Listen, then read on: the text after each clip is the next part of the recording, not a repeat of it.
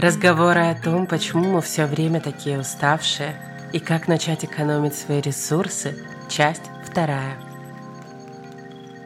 Привет моим самым спокойным и самым очаровательным котяткам. Меня зовут Иоланта, это подкаст «Куда бежишь?», где мы с вами вместе налаживаем life-work balance и пытаемся наконец отдохнуть. Это вторая часть выпуска про ресурсы, потому что, как оказалось, тема довольно обширная. В прошлый раз мы с вами обсуждали графики, косметику, общение с людьми, то, что мы на себе носим, и даже информационный и какой-либо другой шум. В этот раз мы продолжим обсуждать эту тему. Но прежде чем мы начнем, пожалуйста, не забудьте подписаться, поставить какие-нибудь колокольчики, уведомления или написать отзывы – потому что это очень помогает подкастам наконец продвигаться. Подкастинг все еще на русскоязычном пространстве не самый популярный в мире э, метод потребления контента, и продвигаться сложно. А мы в будущем хотим расти, делать свою студию, поэтому каждый ваш лайк мне, конечно же, поможет. Возможно, вы удивились, почему я говорю не тревожные котятки, почему я с вами поздоровалась по-другому. Буквально вчера мне написала девочка в директ «Куда бежишь?» И вы тоже можете это делать, и я все читаю сообщения, на все отвечаю и стараюсь брать это на заметку. И она написала, что, возможно, когда я обращаюсь к кому-то тревожным котенком, он начинает чувствовать тревогу еще больше. Ему начинает это быть дискомфортным, и ему кажется, что он так и останется таким навсегда. Когда я так говорила, у меня были несколько другие мысли, но если это доставляет вам дискомфорт, конечно же, я буду к этому прислушиваться. Поэтому теперь вы у меня самая довольная, самая счастливая и спокойная котятки на свете. Приступим. Давайте обсудим работу. Плохая работа, плохой коллектив – это самое, конечно, время затратное штуки в нашей жизни. Я говорила как-то в первом сезоне, что по исследованиям, в Дании, если вы тратите на дорогу на работу больше 15 минут каждый день, вы начинаете ощущать недовольство. Возможно, постепенно, но рано или поздно это вас накроет. Для жителей Санкт-Петербурга, Киева, Москвы, да и на самом деле моего Минска, я думаю, сейчас смешно это слушать, потому что часто в Москву на работу нужно добираться пару часов. Но то, что это так сложилось, не значит, что мы от этого чувствуем себя хорошо. Потому что время на работу, хотя оно никак не учитывается и никак не оплачивается, по факту мы тратим именно для того, чтобы добраться до какой-то точки А. И это тоже отгрызает огромный кусок от нашей жизни. Поэтому, несмотря на то, что пандемия сильно повлияла на мир, и многие перешли на удаленку, и даже есть много жалоб на удаленку, что люди стали работать больше, или не могут сосредоточиться из-за родственников. Но есть один прекрасный момент во всем этом. Люди перестали откусывать от своей жизни время, которое они тратили в переполненном метро, в душных автобусах или на такси. А это важно. Поэтому, если в вашей компании есть возможность перейти на удаленку, например, на несколько дней в неделю, я бы обязательно это рассмотрела. Если вы снимаете квартиру, то есть смысл переезжать куда-то поближе к работе, потому что так вы сэкономите очень много времени в своей жизни. Плохой коллектив на работе, он также, конечно же, влияет. Мы уже с вами говорили про токсичность, а на работе мы проводим 8, 9, 10 часов каждый день, и если мы проводим это с плохими людьми, то по факту большая часть нашего бодрствования, она приходит на общение с людьми, которые мы ненавидим. По-моему, это звучит ужасно. Поэтому я прям призываю во-первых, если у вас есть какие-то люди, которые вас раздражают, попробуйте поговорить с ними хотя бы ограничить друг друга от общения, как-то нивелировать негатив. Если это не получается, можно пойти к руководству, объяснить ситуацию, объяснить, что это работает вам во вред, и это портит вашу продуктивность. И также можно каким-то образом, возможно, руководитель вам поможет. Если бы ко мне так подошли, я бы обязательно помогла своим работникам. Ну и удаленка в этом плане тоже сильно помогает, потому что, несмотря на то, что мы постоянно переписываемся в чатах, это совершенно не то же самое, что постоянно пересекаться в офисе или пить вместе кофе на вашей там не знаю, рабочей кухне. Я посмотрела, какая есть статистика сейчас по работам, и оказывается, что больше 60% россиян, к сожалению, по Беларуси у меня не было такой какой-то нормальной статистики. У нас вообще со статистикой, мы, честно говоря, не очень, как вы понимаете. Вот. Но 60% людей недовольны своей работой. Мне кажется, это звучит довольно чудовищно. Есть исследования по сферам, в которых люди более довольны и менее довольны. И список областей, в котором люди в целом более счастливые, обычно входит наука и образование, закупки, IT-технологии, сфера с рабочим персоналом, строительство и управление персоналом. То есть это такие сферы, где либо хорошая зарплата, либо люди чувствуют себя нужными и важными. А опять же, мы с вами в первом сезоне говорили, что есть такое понятие икигай. И это когда ты занимаешься не только тем, что тебе нравится, но еще тем, что позволяет какую-то твою философию, какую-то миссию твоей жизни воплощать. Это очень важно для людей, хотя на начальном этапе карьеры об этом не все задумываются. Поэтому вот именно работники этих областей наиболее счастливы, как ни удивительно удивительно. А самые недовольные – это студенты, которые начинают свою карьеру, это административный персонал, спортсмены – люди, работающие в бьюти-индустрии,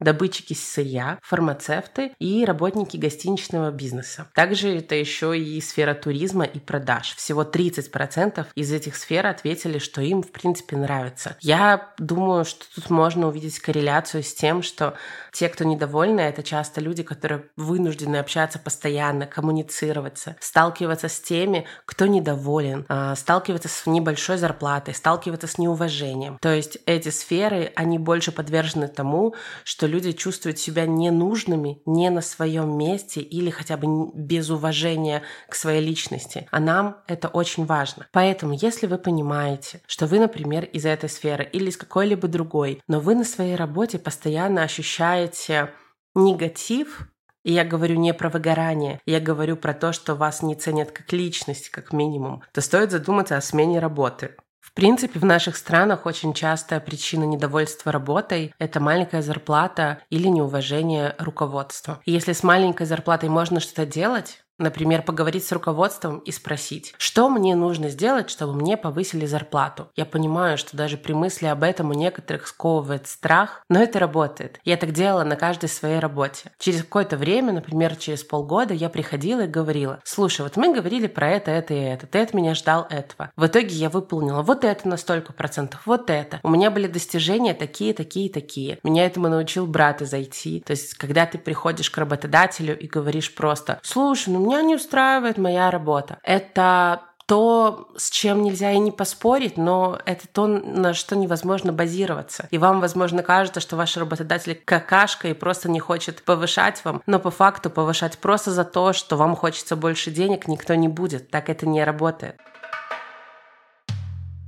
У меня в команде буквально недавно произошла этот разговор, когда девушка хотела больше денег. Она мне не говорила, что уже несколько месяцев она недовольна. Она почему-то думала, что я должна была об этом догадаться сама. И один из ее аргументов, на самом деле единственный, это было то, что на прошлом месте работы совсем другая сфера, она получала больше. В чем проблема таких э, разговоров? Сразу видно, что человек не был подготовлен. Ведь если бы она подготовилась, подготовила какой-то список, рассказала, что ей получилось достичь, я бы действительно могла и повысить деньги. Я всегда только за это. Я очень хочу, чтобы все мои работники были максимально довольны. Но повышать зарплату только потому, что в другой сфере она получала больше, хотя в этой сфере она джуниор, у нее базовые скиллы, у нее много ошибок, надо много тратить время менеджерам, а, чтобы ее каким-то образом рулить ею, подсказывать, давать референсы. Ну, это просто тупо. И я не собираюсь это делать, потому что это все-таки бизнес, и я повышаю зарплаты тогда, когда я понимаю, что человек и полезен команде, и любит команду, и каким-то образом я с ним чувствую коннект. Так вот, если вы понимаете, что ваша работа — это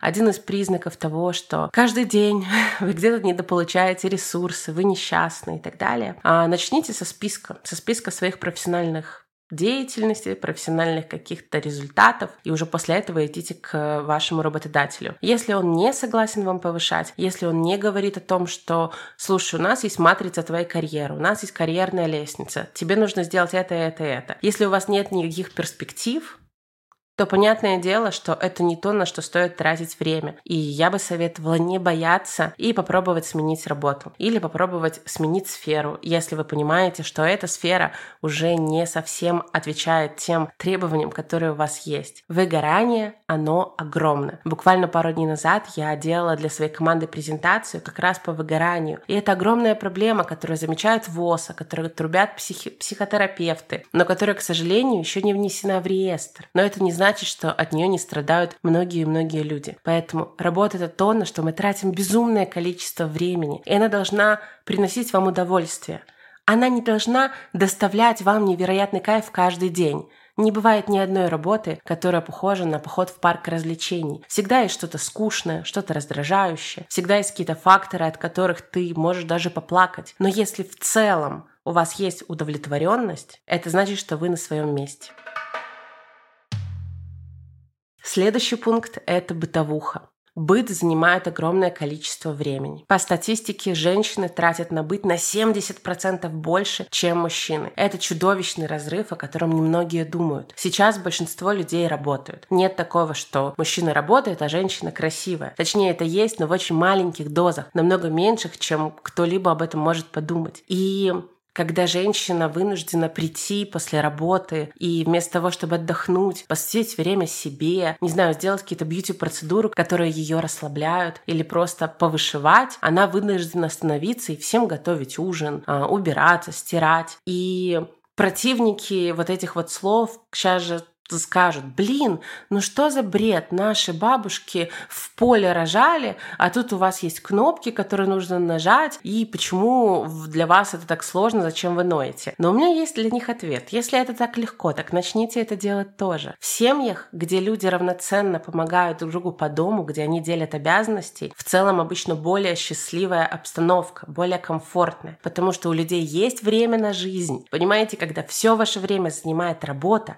и бытовуха, это значит, что для самой жизни у вас не остается времени. И мне кажется, это очень страшно. Что я предлагаю? Что вообще тут можно предложить? У меня нет детей, поэтому я уже тут не могу сказать, как же тем, как же тем, кто постоянно должен возить детей в садики, кружки, заботиться о них, вытирать сопли. Просто потому, что я через это не прошла. Я просто вам сочувствую и радуюсь, если вы счастливы, и посылаю лучи поддержки. Но в целом а, сделать некий бытовой минимализм под силу каждому. Что это значит? Чем меньше у вас, допустим, каких-то занятых поверхностей, чем меньше у вас вещей, а, чем больше у вас открытого пространства, то есть просто большая комната с, с отсутствием мебели, посередине, тем меньше вам нужно убирать. Это действительно работает. Например, у меня на кухне на поверхностях по минимуму вещей, именно потому что после готовки мне хватает просто взять тряпочку, протереть и все.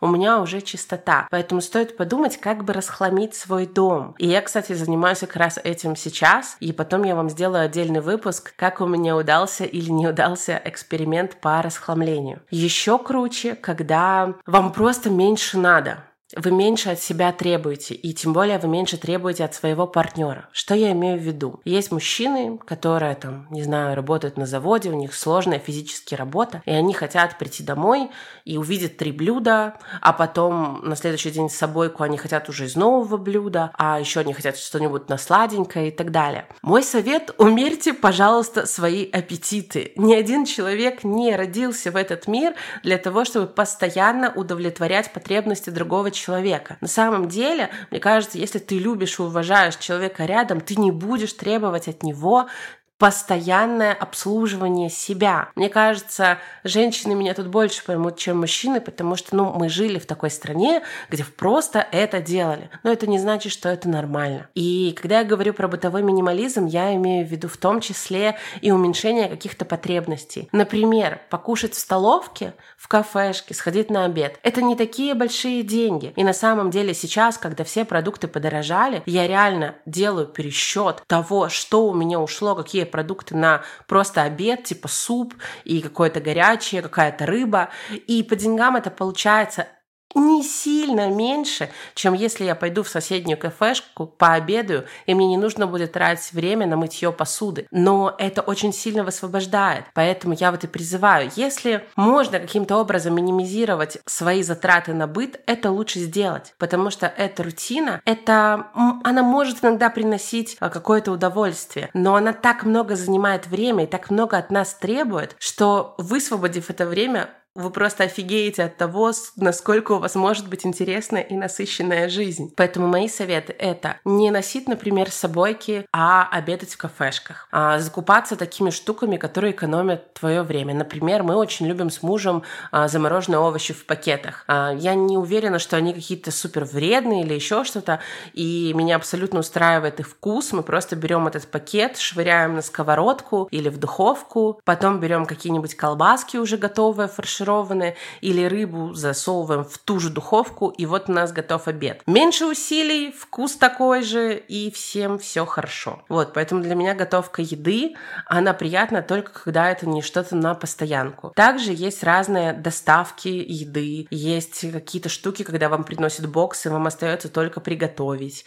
Есть варианты, не знаю, спицы, суши и так далее. Понятное дело, ты не будешь это делать на постоянку, но, во-первых, когда два человека занимаются занимаются готовкой, и когда нету какого-то требования к тому, чтобы все было идеально свежее, каждый день новое, суп на второй день я есть не буду, когда вот нету этих невероятных требований, жить становится сильно легче. А завтра, кстати, ко мне первый раз в жизни придет клининг, и я тоже потом расскажу, конечно же, вам про этот опыт. Но мне кажется, это прикольно, это не такие большие деньги, это там 30-40 долларов за двушку, и нам придут и уберут. И я, в принципе, посчитала, что что даже за месяц, а, раз в неделю, это не такая большая сумма, которую я не могу себе позволить, но это освободит меня. И когда я была в санаториях, когда я была на ретритах, кстати, я приехала с ретрита, и следующий выпуск будет как раз про это. И когда я нахожусь в обстановке, когда за, обо мне заботятся, когда за меня готовят, за меня убирают, у меня пространства и творческих идей становится просто невероятное количество. И я могу работать. И я Единственный блогер, которого я смотрю в Инстаграме, это Митрошина, и у нее есть менеджер, который, там, например, занимается закупкой вещей или отправлением в химчистку, ну, то есть всеми мелкими делами. А, есть клининг, есть доставка еды и так далее. И чтобы не тратить на это все время, она занимается либо кайфами, либо самообразованием, либо работой. И как мы видим, у нее это все прекрасно получается. И чем больше я смотрю на такой формат жизни, тем больше я понимаю, что он работает. Бытовуха занимает время. Следующий пункт – чек-листы и планирование. Что я имею в виду? Когда мы планируем свою жизнь, когда мы допускаем разные случайности и кризисы или какие-то казусы в течение дня, но при этом у нас есть какой-то план, нам легче и быстрее по, нем, по нему двигаться. Мы не распыляемся. Мы, например, когда идем в магазин со списком, не нужно ходить по всему магазину и просто думать, боже, что бы сейчас купить. У вас есть список, вы понимаете, что купить, и это все быстро и четко. Поэтому то, что вы вносите в свою работу, это какое-то планирование, какие-то системы типа Trello или Bittrex или еще чего-то. Их все можно ввести и в вашу домашнюю бытовуху. Например, мы с мужем придумали, что мы будем себе ставить задачи в Trello или в каком-нибудь чек-листе. Например, там ты завтра моешь пол, там, а ты завтра моешь холодильник, а ты то, а ты то. И у нас есть список задач, у нас есть ответственные, и у нас есть напоминалки. И это намного проще получается. Следующий пункт – это меньше откладывать ответы на вопросы и быстро принимать решения. Что я имею в виду? Каждый раз, когда нас тянет какое-то решение, каждый раз, когда мы или задача. И каждый раз, когда мы не знаем, что сделать, или знаем, но боимся приступать к этому, или просто вот, э, знаете, лежим и перемалываем в голове мысль за мыслью, наш мозг уже работает, он уже тратит ресурсы на решение или хотя бы обдумывание этого вопроса. То есть каждый раз, когда вы чего-то боитесь сделать, но при этом думаете об этом, вы уже тратите достаточно количество ресурсов на то, чтобы вы могли это уже сделать. То есть ваш мозг уже включен, он уже работает. Так почему он должен работать в холостую? Каждый раз, когда вы затягиваете какое-то решение вопросов, это ложится на ваши плечи камнем. И чем больше камней вы за собой тащите, тем сложнее идти по жизни. Я по себе это знаю, и поэтому я сейчас очень стараюсь применять в работе правило «ешь лягушку с утра». То есть, когда самая противная, самая долгая, самая сложная задача, она делается сразу. И буквально недавно у меня был такой кейс, когда мне нужно было составить опросник, но я этого не хотела, я заболела, вот я даже сейчас с заболевшим горлом, возможно, вы это слышите. И я не хотела это делать. И я не делала.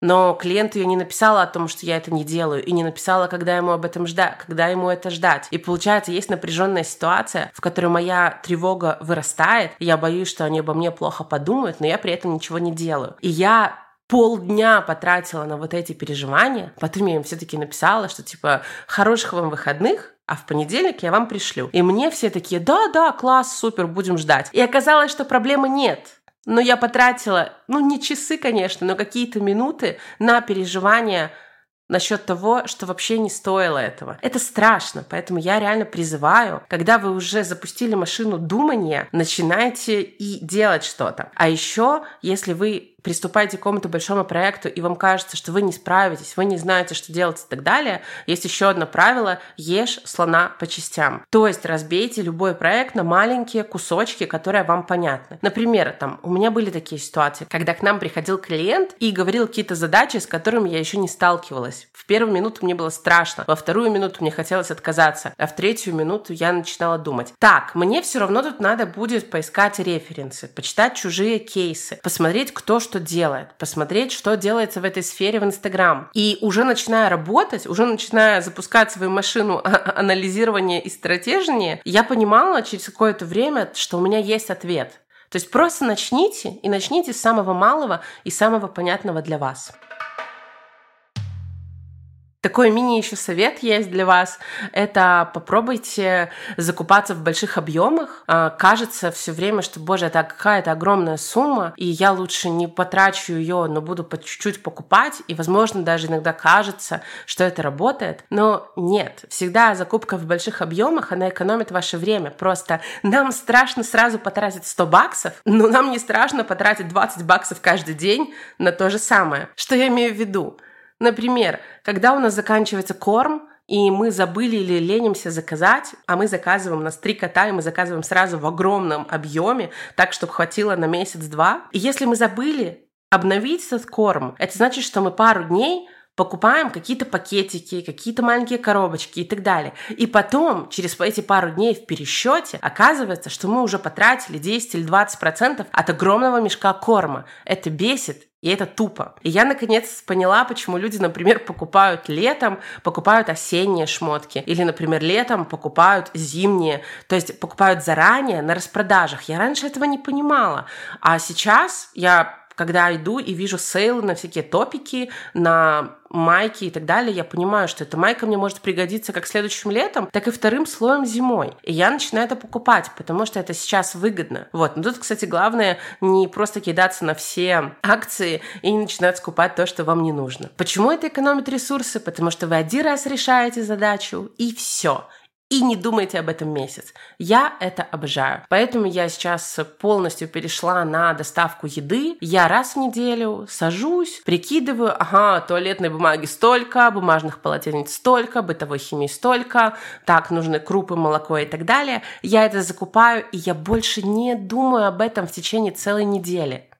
А раньше муж мог каждый день заезжать в магазин за мелкими покупками. И каждый день он говорил, что нужно купить. И я ему писала в Viber какие-то мини-списки. Купи то, то, то и то. Кажется мелочь, но я тратила на это каждый день по 10-20 минут. Нахрена это нужно? Это реально, ну, это реально полный отстой. Мне кажется, мамы больших семейств, они как раз познали дзен, познали вот эту вот фишку планирования и поняли, что постоянное планирование помогает двигаться вперед. Еще один момент я хотела сказать, что очень важно быть здесь и сейчас. Но, Лола, какое отношение это имеет к экономии ресурсов? Каждый раз, когда мы головой отправляемся в будущее или прошлое, мы грустим о чем-то, тревожимся. Вот я как тревожный человек, я это понимаю. Мы, опять же, тратим наши мозги не на то, чтобы жить сейчас, а ведь этот момент, любой этот наш момент, вот сейчас, и сейчас, и сейчас. Он уже никогда не повторится, он уже уникален. Но вместо того, чтобы проживать это, мы тратим время на перемалывание старых эмоций или новых тревог и не погружаемся. Поэтому Тут э, стоит, конечно, еще будет поговорить про mindfulness, но мы это отдельно возьмем. Но э, люди, которые его практикуют, говорят, что очень важно сосредотачиваться на каждом моменте. Например, если вы моете посуду, посмотрите, как льется вода, сосредоточьтесь на ощущениях, как ваша рука берет губку, как наливает на нее какое-то там фейри или еще что-нибудь. Это не реклама, как вы понимаете. Я им сама реально пользуюсь всю жизнь. И сосредотачивайтесь на том, что вы делаете, и вы увидите, видите, как даже в самых маленьких мелочах можно получать невероятный кайф. Например, вы ждете друга, подругу, и можно беситься, ждать, можно залипнуть в телефон, а можно посмотреть вокруг и подумать, «Ммм, наверное, осень скоро, уже и пахнет по-другому, уже вон тот листик стал желтым. И вы вернетесь здесь и сейчас, и вы вернетесь в свою жизнь. Потому что каждый раз, когда вы отправляетесь мыслями куда-то в другой момент, вы уходите из своей жизни, что реально довольно отстойно. Для меня еще тут помогают дышать, как неудивительно. Если я понимаю, что тревога наступает, я начинаю глубоко-глубоко дышать и думать над тем, как я дышу. Я прям чувствую ноздрями, как я вдыхаю воздух. Я чувствую, как расправляются мои ребра, как расширяется грудная клетка. Я сосредотачиваюсь на этом. И поэтому медитации такие крутые. Поэтому у нас уже вышло две медитации, обязательно их послушайте. И в этот момент я начинаю понимать, что еще ничего не произошло, нет никакой катастрофы, я здесь, я сейчас, я молодец. И это тоже потрясающе. Вот такие мои пункты. Я буду рада, если вы добавите свои пункты, что вы такое для себя нарыли, что экономит ваши ресурсы каждый день, и поделитесь в Инстаграме, куда бежишь, или в Телеграме, куда бежишь. Я буду рада вас там видеть, и спасибо, что сегодня подключились ко мне. Пока-пока, мои котятки.